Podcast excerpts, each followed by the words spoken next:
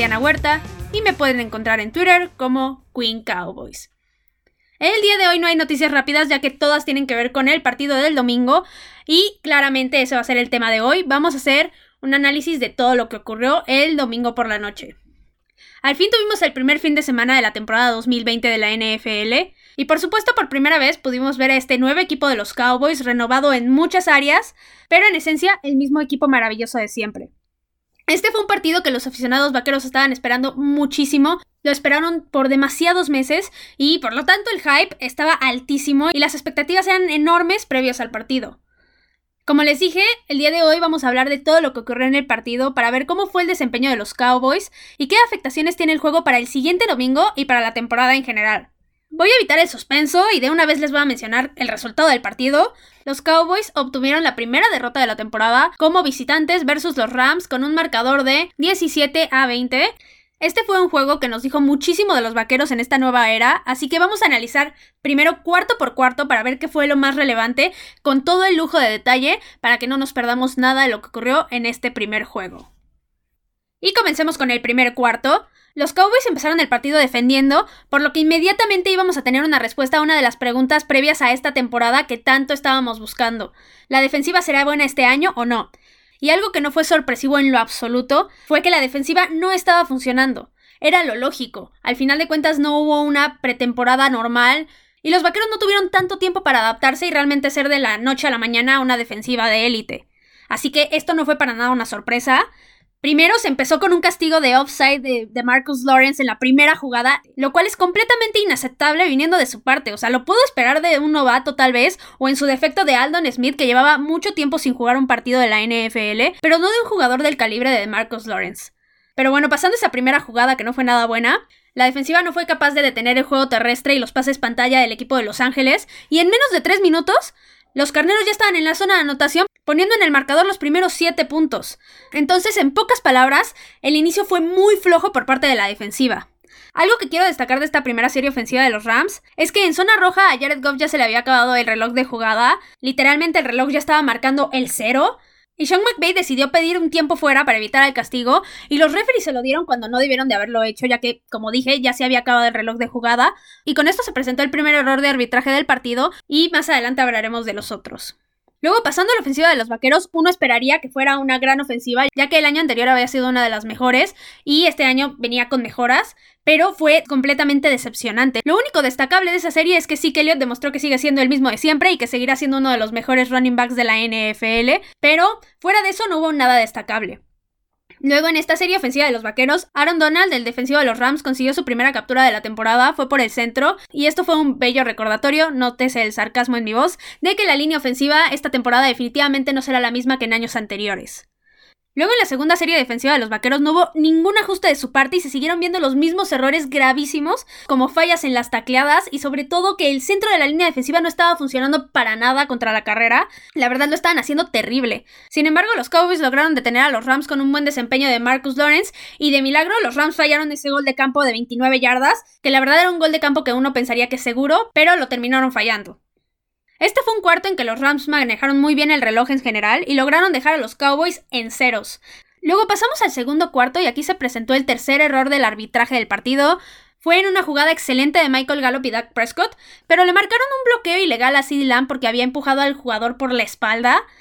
A mí me pareció un castigo muy rigorista. Desde mi punto de vista, no lo empuja por la espalda, lo empuja de lado. Sin embargo, sí fue un empujón que estaba entre el límite de ser por la espalda y ser de lado, entonces por esto creo que lo marcaron los referees. Desde mi parte no era castigo, pero yo no puedo cambiar esas cosas, ¿verdad? En esta serie ofensiva el ataque de los vaqueros lució mucho mejor, sí que estuvo imparable, y a Mary Cooper y CeeDee Lamb lo hicieron bastante bien con grandes jugadas, y se terminó con la primera anotación de Ezekiel Elliott en la temporada, con un pase pantalla de 19 yardas, donde Elliott se quitó a cuatro defensivos de los Rams. Sí, a cuatro, cuando todavía faltaban un poco más de 10 yardas para llegar a la zona de anotación. Luego regresó la defensiva al campo a mostrar más errores. Los cornerbacks estaban perdiendo en las jugadas y les dejaban muchísimo espacio a los receptores, aparte de que para este punto ya habían cometido muchísimos castigos de offside. Aquí se presentó la primera terrible noticia para los vaqueros en el partido y es que el linebacker Leighton Van Der Esch quedó fuera del partido por una lesión de la cual vamos a hablar más adelante y no voy a profundizar en este momento. pero dejó a los vaqueros en un aprieto ya que quedaba fuera uno de sus linebackers titulares. Aún así, los Cowboys solo permitieron un gol de campo en esta serie. Luego en la siguiente serie ofensiva le dieron la oportunidad a Tony Pollard, el cual lo hizo bastante bien tanto por tierra como por aire, lo que quiere decir que el ataque terrestre de los Vaqueros está con todo para esta temporada y definitivamente tienen que esperar mucho de su parte. Sin embargo, en esta serie ofensiva los Vaqueros no avanzaron tanto y acabaron con un intento de gol de campo de 53 yardas, el cual Greg Surlane falló, siendo su primer gol de campo en el equipo. Aunque si escucharon el episodio donde hablé de los equipos especiales, decía que Surlane tiene una efectividad de aproximadamente 65% cuando se trata de goles de campo de 50 o más yardas, entonces no me preocupa tanto esta falla. Luego aquí se presentó la segunda terrible noticia para los vaqueros para esta temporada y es que el tight end Blake Jarwin salió lesionado del partido e igualmente hablaré más adelante de su lesión. Luego regresaron los Rams a la ofensiva y los vaqueros lograron limitar sus puntos a un gol de campo de 31 yardas. Y en esta serie ofensiva me gustó bastante el trabajo de Trevon Dix. Luego en este segundo cuarto realmente los vaqueros lograron mostrar lo dominantes que son y que realmente pueden ser muy explosivos y una máquina de ataque. Aquí sí que Elliott logró la segunda anotación del partido, esta vez por tierra, y se convirtió en el primer jugador vaquero en anotar por tierra y por aire en el primer partido de la temporada. Con esto terminó la primera mitad y los Cowboys iban a ir a descansar ganando con un marcador 14-13, lo cual fue bastante impresionante. Yo jamás pensé que se fueran a ir ganando después de la primera mitad, ya que iban bastante mal. Pero así pasó, aunque sí tenían que hacer muchísimos ajustes, sobre todo defensivamente. Y algo muy negativo que sí quiero destacar de esta primera mitad es que los Cowboys llevaban 6 castigos para 40 yardas. Esto no se debe de permitir jamás, es demasiado. Luego, pasando al tercer cuarto, para este momento ya teníamos mucho trabajo que analizar del equipo, ya podíamos realmente hablar de cómo estaba el equipo en este momento, y una de las cosas que era evidente son las fallas en la línea ofensiva, en especial con Conor Williams y el novato Terrence Steele. Ambos estaban haciendo un trabajo mediocre contra la línea defensiva de los Rams, que es de las mejores de la liga. Y aparte debutó el centro novato Tyler Badayas, el cual no lo hizo mal, pero lo que yo no entendí fue por qué él sí estaba activo y Conor McGovern no lo estaba, quien ya lleva dos años en el equipo. Pero bueno, esa fue decisión de los entrenadores y sus razones habrán tenido. Luego, después de que la ofensiva no pudo hacer nada en esta primera serie, la defensiva saltó al campo mostrando que no habían hecho los ajustes necesarios. La línea seguía sin funcionar, no estaban tacleando bien y los cornerbacks se seguían perdiendo en las jugadas pero al menos se vio un poquito de luz y de esperanza con la primera intercepción de los vaqueros proveniente de Chidobe Agusi. Esta fue una jugada donde por fin decidieron presionar a Jared Goff, lo cual era completamente necesario desde el inicio del partido y yo no entendía por qué no lo estaban haciendo, pero en esa jugada decidieron presionar a Goff y resultó en una intercepción por parte de Chidobe Agusi. Luego la ofensiva regresó al campo y desde mi punto de vista no estaba funcionando nada bien y en lo personal sentí las jugadas lentas y predecibles. En cambio, comparándola con la de los Rams, ellos estaban haciendo un muy buen trabajo, sobre todo con su wide receiver Robert Woods y sus corredores, y lograron anotar nuevamente, pero ahora por tierra. Luego los Cowboys volvieron a llegar al campo ofensivamente y al menos lograron acercarse en el marcador con un gol de campo de 33 yardas, el primero de Greg Surlin, ahora sí en los vaqueros. Y otro punto que me agradó bastante de este tercer cuarto es que CD Lamb tuvo su primer regreso de patada de su carrera, el cual fue bueno. No fue el mejor del mundo, pero sí pudo recorrer al menos unas 10 yardas, lo cual me pareció bastante rescatable. Y espero seguir viéndolo en esta posición, creo que pueden explotarlo bastante bien. Luego pasamos al último cuarto y aquí se empezó a hacer evidente que Mary Cooper estaba dominando a Jalen Ramsey en los duelos individuales que si recordamos la previa al partido, les dije que Jalen Ramsey acababa de renovar y se había convertido en el defensivo profundo mejor pagado de la liga, así que esto era un punto bastante positivo para Mari Cooper. Y la ofensiva estaba avanzando bastante bien cuando se presentó una cuarta oportunidad y tres yardas por avanzar en la zona roja y se presentó lo que para muchos es la decisión que hizo que los vaqueros perdieran realmente el partido, que es que en vez de patear el gol de campo y empatar el juego, McCarthy decidió jugársela en cuarta. Les voy a hablar un poco de esta jugada. A mí me pareció que estaba bastante bien diseñada. Era un pase hacia CD Lamb en el centro. Pero se presentaron dos cosas aquí. CD Lamb no corrió bien la ruta, no se paró a la altura que estaba el primero y 10, y esto es básico en un jugador de la NFL, pero es un novato y es su primer partido, entonces realmente no veo tan grave esta situación. Y también aquí lo que pasó es que los Rams hicieron una muy buena jugada defensiva. El safety bajó a taclear a CD Lamb y lo hizo de manera excelente y no permitió que consiguiera esa yarda que le faltó al final. Luego los vaqueros pasaron a la defensiva después de perder este down, y aquí se presentó la primera captura de la temporada de Aldon Smith, con lo que se confirmó que puede ser una de las grandes armas para el equipo, y me da muchísimo gusto, ya que quiere decir que viene con todo y va realmente a sumar algo al equipo. Luego los vaqueros volvieron a estar a la ofensiva y se volvió a presentar un mal ataque en el cual Cooper soltó un pase importante, aunque más que ser culpa de Cooper, Jalen Ramsey aquí hizo una gran jugada, ahora sí, hizo un gran trabajo, entonces yo le atribuyo esto a los Rams, no es tanto que se haya equivocado a Mari Cooper. Luego los vaqueros tuvieron que despejar y quiero resaltar el trabajo del punter Chris Jones, hizo una gran patada de despeje. Y en esa serie ofensiva de los Rams, los Cowboys lograron detenerlos con un muy buen trabajo de Trevon Dix nuevamente. Luego se vino la serie ofensiva de los vaqueros que iba a definir el partido. Quedaban aproximadamente dos minutos y medio en el reloj y Dak hizo lo que tenía que hacer. Le lanzó un pase profundo perfecto a Michael Gallup, el cual lo cachó de manera excelente. Y los árbitros decidieron marcar una interferencia ofensiva inexistente sobre Jalen Ramsey. Esto no fue una interferencia y les voy a explicar por qué. Ambos tenían el brazo estirado, jaloneando, y ni siquiera fue que fueran jalones fuertes, no, para nada. Ambos lo estaban haciendo, por lo cual no se debe de marcar la interferencia. Si ambos jugadores están jaloneando, está parejo para los dos, punto. Es justo. Pero Jalen Ramsey decidió jugarle al actor y la vendió como si fuera un penal de soccer. Y pues no, no estamos en el soccer, pero bueno. Los árbitros mandaron para atrás a los vaqueros y ya estaba muy difícil que pudieran avanzar en una tercera y veinte, así que lógicamente los Cowboys perdieron el partido con una actuación que dejó bastante que desear. Ahora voy a hablar de los aciertos y errores que tuvieron ambos equipos. Empecemos con los Rams. Ellos tuvieron una muy buena actuación y la realidad es que dominaron el partido y por eso ganaron. Primero empezando por lo negativo que tuvieron es que le soltaron un pase a Goff que era completamente atrapable, literalmente el jugador estaba solo y no logró cachar el balón.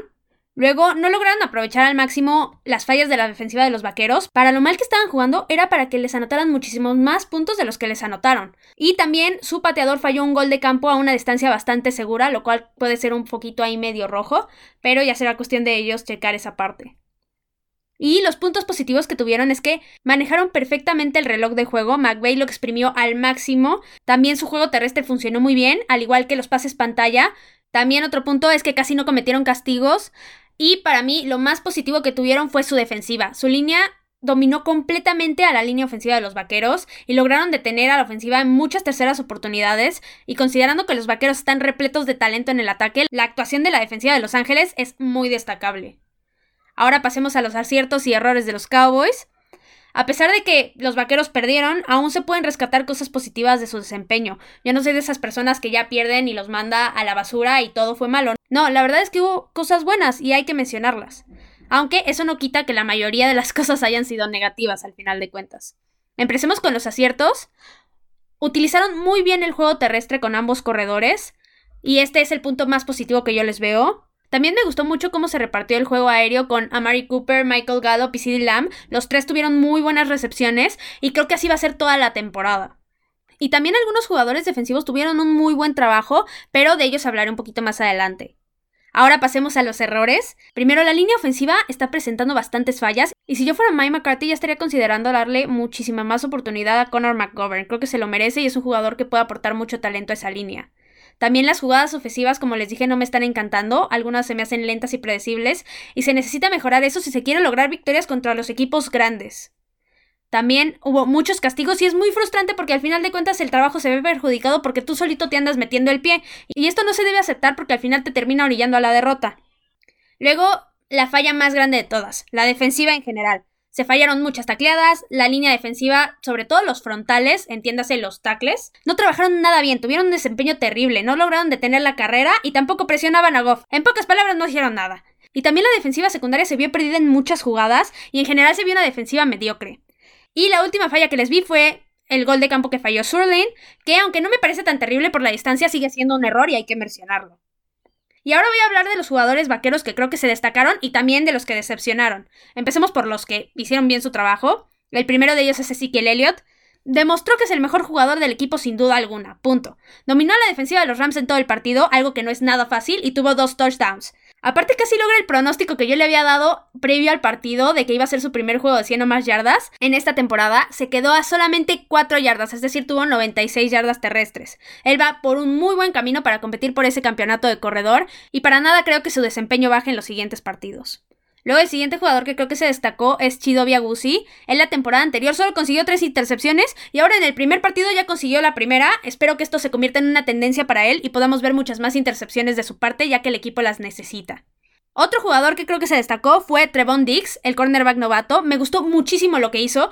No tuvo una jugada súper grande donde interceptara o donde hiciera algo muy impresionante, pero en la mayoría realizó muy buenas coberturas y estuvo a punto de conseguir una intercepción en una jugada donde el pase fue perfecto de Jared Goff y no se podía hacer mucho. Además, a diferencia de la mayoría de sus compañeros, él sí estaba tacleando muy bien y estaba identificando bien las jugadas. Él cuando tenía que bajar a cubrir un corredor lo hacía o cuando tenía que cubrir el pase lo estaba haciendo bien. Con este partido me convenció todavía más de que esta temporada va a ser muy buena para él y que es una super adición para esa defensiva del equipo. Y ahora, el último jugador que quiero destacar es Aldon Smith. Yo tenía muchísimas dudas con él, pero realmente me agradó lo que hizo el domingo. Estuvo dominante en muchos duelos y eso lo llevó a conseguir su primera captura de la temporada. A este ritmo estoy segura de que va a mejorar muchísimo y será uno de los mejores hombres defensivos del equipo sin duda alguna. Ahora pasemos a los que no se destacaron nada bien. Primero están Connor Williams. Él fue evidente que fue el punto débil de la línea ofensiva. En la mayoría de las jugadas lo dominaron y de milagro no permitió una infinidad de capturas. Él necesita mejorar mucho si no quiere perder la titularidad. Ahí hay jugadores que pueden quitársela por el simple hecho de hacer un desempeño un poco mejor. Entonces tiene que cuidar muy bien su posición. Y también otros jugadores que lo hicieron terrible fueron los safeties, absolutamente todos. El trabajo en la defensiva profunda no fue bueno, se vieron muy perdidos en muchas jugadas y urge mejorar esta área del equipo ya, porque si no la temporada va a ser muy difícil. Pasando a otro aspecto, ahora voy a hablar de las razones por las cuales los Rams ganaron el partido y también las razones por las cuales los Cowboys lo perdieron. Empecemos con los Rams. Ellos claramente ganaron porque supieron manejar el partido a su favor. McVeigh hizo un excelente trabajo con las jugadas y el reloj, identificó muy bien las fallas del equipo y las atacó lo suficiente para sacar esa victoria. Aparte de que la defensiva ayudó mucho al dominio que tuvieron. Ahora, pasando a los Cowboys, Primero quiero decirles que dejen de culpar a Dak Prescott por la derrota. Él no tuvo la culpa, no fue su mejor partido, pero tampoco cometió errores terribles. Aparte de que en el momento que debía de responder, lo hizo mandándole un pase perfecto a Gallup. Que los árbitros hayan marcado algo inexistente, esa ya es otra historia, pero él hizo lo que tenía que hacer. Yo sigo confiando en que Dak es un gran coreback y que va a tener una gran temporada, ya verán. Para mí, las dos razones por las cuales se perdieron el partido realmente fue porque no se pudieron convertir en las terceras oportunidades y por la defensiva en general. Ahora, la decisión de la cuarta oportunidad sí fue un factor, pero tampoco lo veo tan terrible. Se la pasaron criticando todos los años anteriores que el juego de Garrett era súper conservador, y ahora llega alguien un poquito más arriesgado y también lo critican igual o peor. La verdad yo insisto en que esa jugada estaba muy bien diseñada y que no se logró por una cuestión de inexperiencia de CeeDee Lamb y también porque los Rams hicieron un excelente trabajo defendiendo. Entonces yo no creo que esa decisión haya sido la razón completa por la cual se perdió el partido. Para mí el hecho de que la ofensiva no haya podido convertir en terceras oportunidades y que la defensiva no funcione son realmente los problemas aquí. La ofensiva necesita ajustar lo necesario para volverse en la máquina imparable que pueden ser. Keller Moore tiene muchísimo trabajo por hacer y confío en que pueden llevar este ataque de los vaqueros a ser el mejor. Y también la defensiva fue un desastre en el partido. Necesitan trabajar muchísimo y buscar refuerzos para Banderesh y en la defensiva secundaria, sobre todo con los safeties, porque en los corners, tanto Trevon Dix como Chidobi Agusi, la verdad lo están haciendo bastante bien.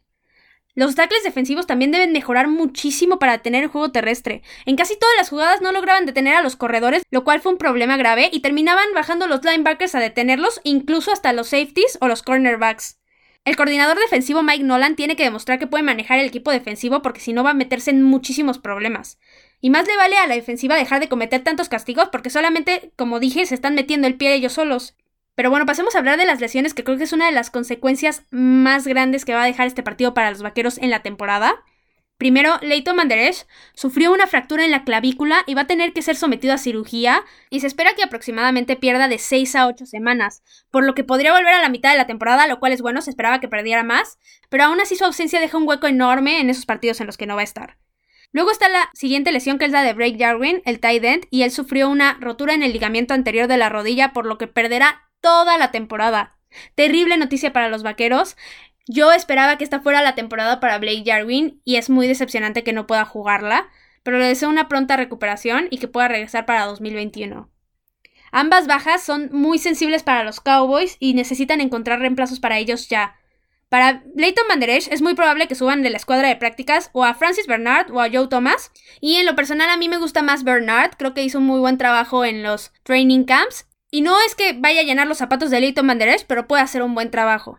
Pero para los tight ends, aquí sí deben de buscar algo por fuera lo antes posible. No hay un jugador que yo vea que pueda llenar esos zapatos y van a necesitar buscar en el mercado ya.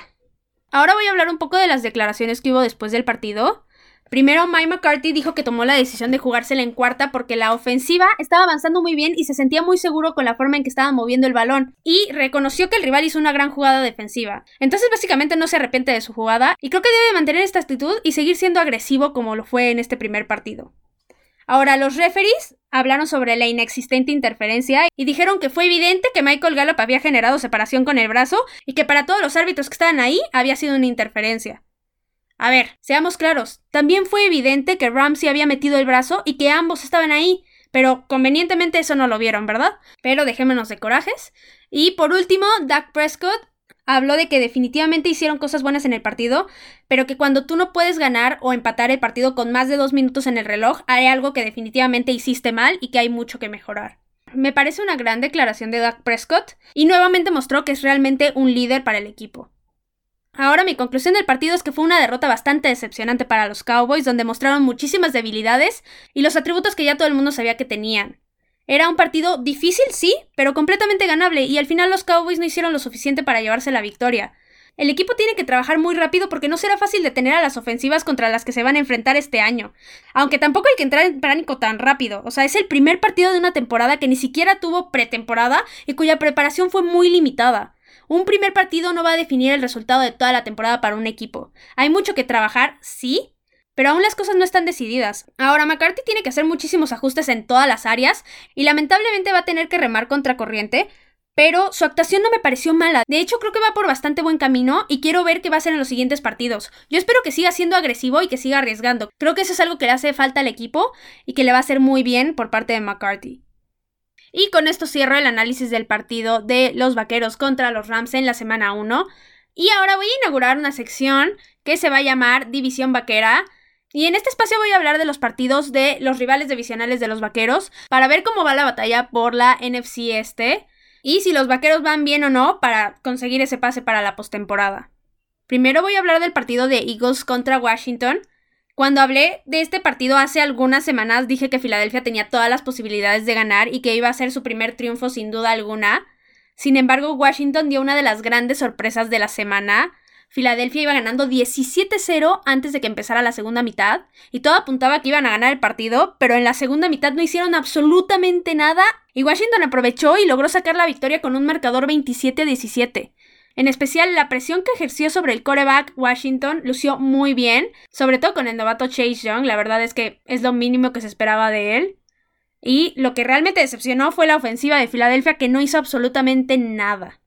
Y ahora en el partido de los Steelers contra los Giants, este fue un partido complicadísimo para los gigantes en el que batallaron mucho ofensivamente. No pudieron hacer mucho y se quedaron muy cortos. Saquon Berkeley, que es una superestrella, no pudo hacer absolutamente nada y fueron completamente dominados por la defensiva de los Steelers, la cual es una de las mejores de la liga, y con esto se llevaron su primera derrota de la temporada con un marcador 16 a 26. Ahora, yo nunca pensé que esta temporada iba a decir lo siguiente, pero así es, Washington Football Team es el líder divisional después de la semana 1, tras ser el único equipo de la división en ganar su partido. Me sorprendió completamente lo de Washington, me quedé sin palabras pero todavía hay muchas semanas por delante. Realmente para que se decida la temporada por alguien falta mucho, faltan muchos partidos y es por esto que no hay que tomar este resultado como definitivo. Pero eso no le quita a Washington que sea el líder divisional de la NFC Este, por lo menos esta semana y la que sigue, ya que aunque ganaran los gigantes, Filadelfia y los vaqueros y perdiera Washington, aún así iría ganando por ser los únicos que han ganado un partido divisional. Y ahora pasemos a la sección Cowboys Legends. Y el día de hoy voy a hablar de uno grande, CD Lamb. Ah, se crean, ¿cómo creen? No, él apenas lleva un partido y es todo un bebé. Primero, como vimos en el partido del domingo, hizo mucha falta un buen tackle ofensivo del lado derecho. Y por eso hoy le voy a dedicar esta sección a uno de los mejores tackles ofensivos que han pasado por el equipo. Y él es Pat Donovan. Primero su carrera jugó en los Cowboys de 1975 a 1983. Fue cuatro veces Pro Bowl de 1978 a 1981, All Pro segundo equipo en 1978 y campeón del Super Bowl número 12. Lo curioso de él es que al inicio de su carrera fue drafteado como defensive end, pero la falta de jugadores en la línea ofensiva de los Vaqueros fue lo que hizo que lo cambiaran a tackle ofensivo y vio acción por primera vez en esta posición en 1977 tras la lesión de Rayfield Wright. Y de ahí en adelante se convirtió en uno de los mejores tackles que ha pasado por el equipo. Es uno de los únicos cinco tackles ofensivos en la historia de los Cowboys que han sido al menos cuatro veces Pro Bowlers. Esto es junto con Rayfield Wright, Russell Adams, Eric Williams y la actual estrella del equipo Tyron Smith. Él en sus nueve temporadas nunca se perdió un juego y jugó 20 partidos de playoffs, 6 campeonatos de la NFC y 3 Super Bowls. Él es un jugador que claramente hacía su trabajo cuando se debía y que ayudó muchísimo en esa línea ofensiva, tanto al coreback como a los corredores. Sea el rival al que se enfrentara, siempre hacía muy bien su trabajo y creo que esto es algo que se necesita mucho en este momento en los vaqueros. Un buen liniero ofensivo que llene esos huecos en esa línea que está sufriendo mucho y que podría sufrir toda la temporada si no actúan rápido para solucionar los problemas. Esperemos puedan encontrar un hombre como Pat Donovan para que esa línea ofensiva sea una completa pared y tanto Ezekiel Elliott como Doug Prescott puedan hacer lo suyo y brillar como lo han estado haciendo los últimos años. Y eso fue todo por hoy. Recuerden que me pueden seguir en Twitter como Queen Cowboys y también en la cuenta oficial de Tres y Fuera Cowboys igualmente en Twitter. Cualquier duda, comentario, opinión, ya sea del partido anterior o de lo que sea, ya saben que la pueden poner en Twitter. Y esperen mucho más contenido porque los Cowboys no terminan y nosotros tampoco. Tres y fuera, Cowboys. Hola, soy Rudy Jacinto, creador de Tres y Fuera. Si te gustó el programa de hoy, suscríbete a este y otros podcasts de la familia Tres y Fuera. Tres y Fuera NFL, Tres y Fuera Fútbol, Tres y Fuera de tu equipo favorito y claro, el canal de Tres y Fuera YouTube con videos todos los días. Porque si tu equipo existe, Tres y Fuera lo cubre.